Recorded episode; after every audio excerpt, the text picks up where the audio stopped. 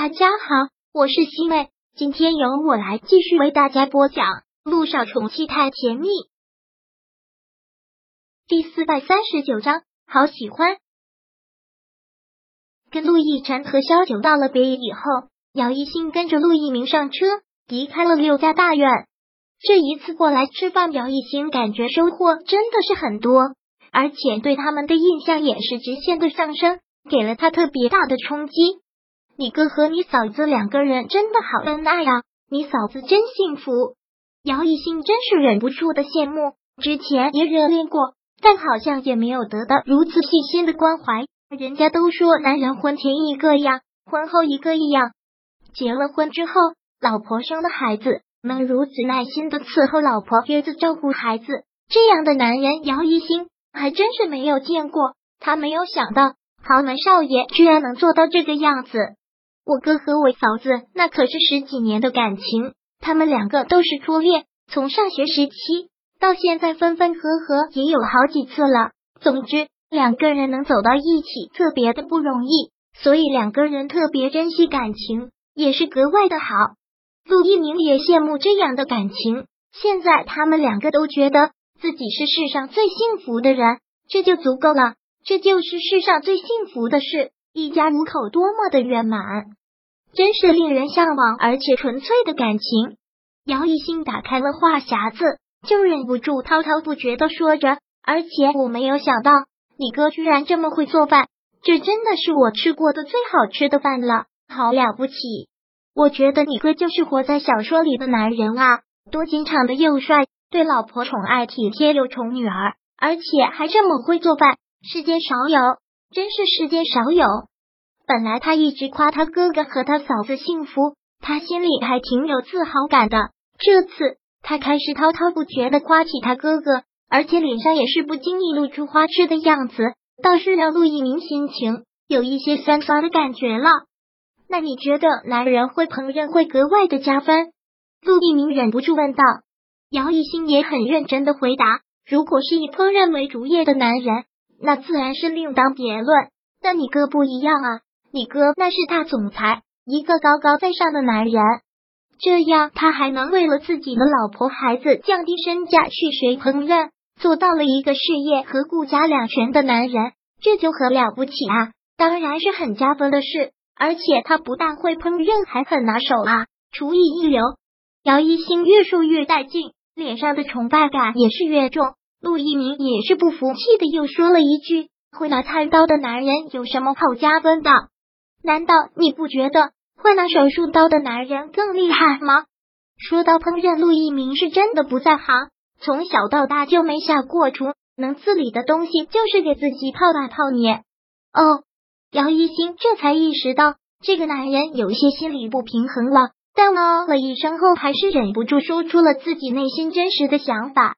可能我也会拿手术刀的关系，我觉得会拿手术刀没什么神奇的哈。这对陆一鸣来说真的是尴尬了。OK，那当我什么都没说，陆一鸣就不再自取其辱了，什么都不说，就是专注的开着车，一直将他送到了宿舍楼下。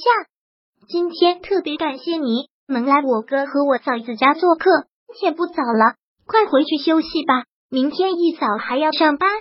姚一兴只好下了车，对他挥了挥手，然后往宿舍楼走去。但一转身，忍不住撇了撇嘴，嘟囔了一句：“真是个小气的男人，居然跟自己的哥哥也吃醋，自恋的家伙。”姚一新回到宿舍之后，先洗了个澡，然后换上了睡衣，躺在床上，也到了睡觉的时间，却丝毫没有睡意了。想到了什么，连忙拿过了手机，打开了一个音乐播放器，从里面搜索小九的歌，戴上耳机，闭上了眼睛，慢慢的听。以前学习工作很忙，而且压力也很大，也没有爱好听歌，所以平常听歌就很少。但这一刻，他却爱上了听歌，觉得耳机里小九的歌声实在是太美妙了。听了一会儿，他的歌真的是变成了他的迷妹。又从网上搜了一些他的简历，还有一些八卦了他情史的帖子，这才知道他几乎所有的歌都是写给陆亦辰的。一下子心又受到了冲击。哇，真的是好美的爱情故事啊！真是令人羡慕。其实她是一个很理性的女人，但难免也会有受情绪影响的时候。就像很多善变的网友看到这个分手说不相信的爱情，看到那两个一直在一起又说相信的爱情，他现在就是这样被温景言背叛了之后，他也觉得这世上男人没一个好东西，永远都不想再触碰感情这件事。但看到了陆亦辰和萧九，又燃起了他对幸福的向往。姚一新听了一晚上萧九的歌，最后也是在他的歌声中入眠的。第二天一早起床，觉得精神满满，一下子感觉重生了一样。娶他们的温景言，一个为了前途不惜放弃真爱、利用其他女人的渣男，有什么值得他留恋的？还为他哭，为他大醉，简直是愚蠢至极。陆一鸣有一句话说的还是对的，在医院工作久了，见多了生死，就该明白，这世上除了生死，就没有什么大事。一次失恋而已，旧的不去，新的不来。离开了一个渣男，他应该庆幸，有什么好沮丧的？彻底想开了之后，感觉自己忽然开朗。今天上班还化了一个淡妆，精神状态特别好。看到同事们，都觉得他们个个可爱。早。姚一新还主动的跟他们打着招呼：“早了，姚医生。”同事们也很热情的跟他打着招呼。